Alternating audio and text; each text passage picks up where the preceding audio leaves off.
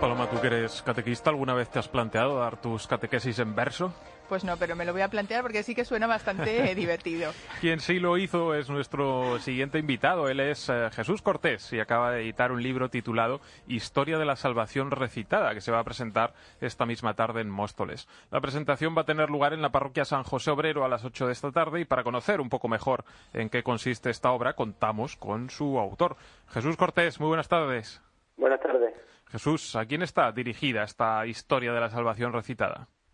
Bueno, pues principalmente este libro se podría enmarcar dentro de lo que el Papa Juan Pablo II llamó la nueva evangelización. Este libro se presenta como una herramienta, un material, un método sencillo, didáctico y ameno de catequesis para ayudar a la familia de cara a la transmisión de la fe a los hijos.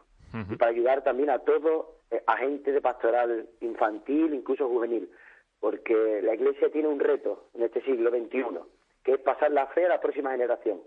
Estamos en un mundo que se ha, podríamos decir, separado de Dios y es necesario que la familia sea la transmisora de la fe a sus hijos y que la Iglesia ayude a la familia en esta tarea para hacer como un muro de contención para poder ayudar a nuestros hijos frente al, a la batalla que tenemos.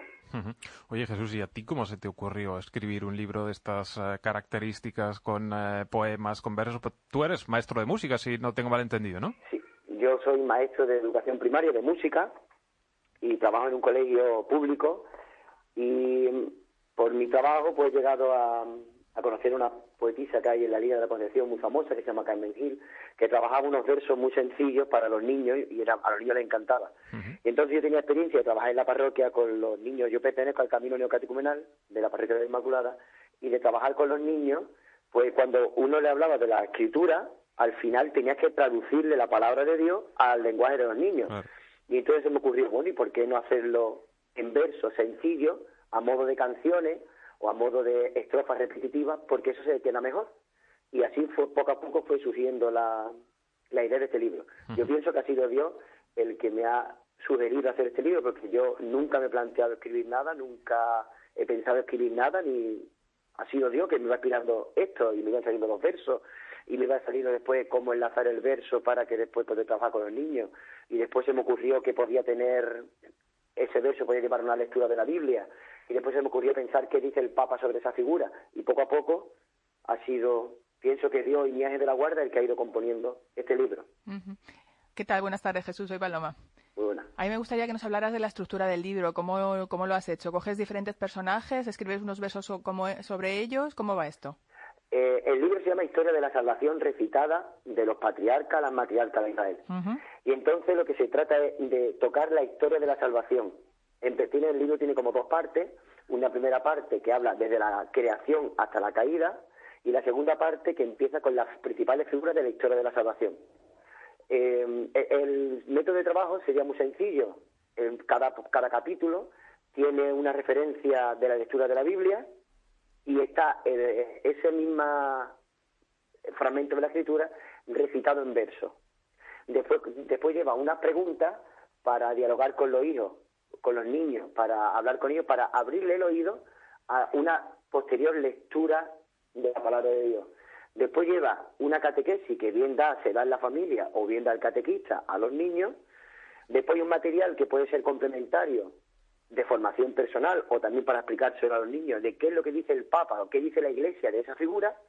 Y después como novedad aparece que el niño tiene que hacer una resonancia de lo que ha entendido a través de un dibujo y tiene que explicar por qué lo que ha dibujado, por qué le ha gustado lo que, lo que ha dibujado y es un método de trabajo. Lo importante es que haya un diálogo entre dos generaciones, una generación que tiene la experiencia, porque la primera formación del catequista es la experiencia que tiene de Dios y, o la familia y esa experiencia que se transmite a la próxima generación.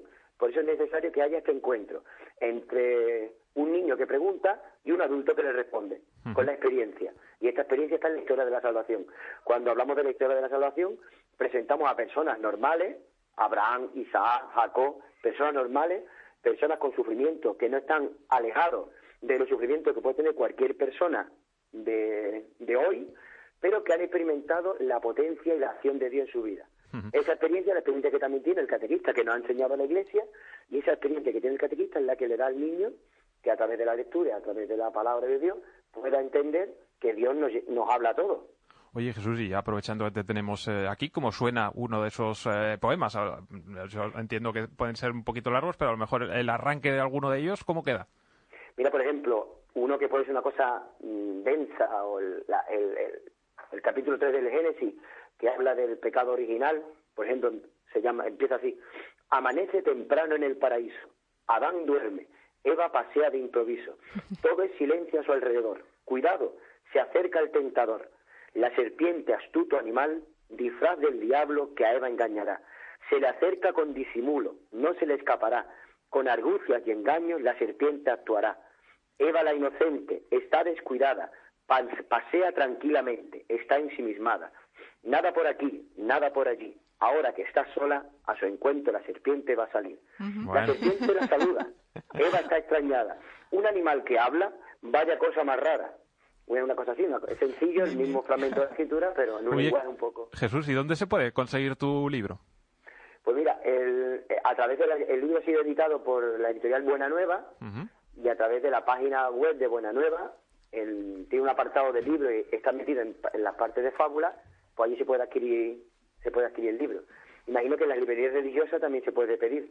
Después también quisiera decir que es un libro sin ánimo de lucro, un, un, libro, yo no recibo ningún beneficio como autor. Yo los beneficios que reciba como autor van destinados a la evangelización en mi diócesis de Cádiz, a un centro que tenemos donde se hacen centenares de convivencia, pasan miles de hermanos y es una especie de hospital para el alma, de ayuda para la familia, para los jóvenes, para todo.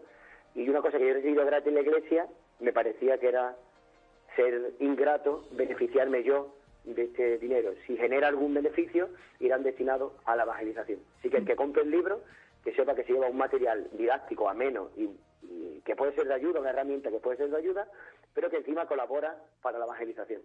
Pues lo compraremos, claro que sí. Muchísimas gracias, Jesús, por habernos acercado a este libro. Voy a hacer una rima, que nos ha parecido un plus.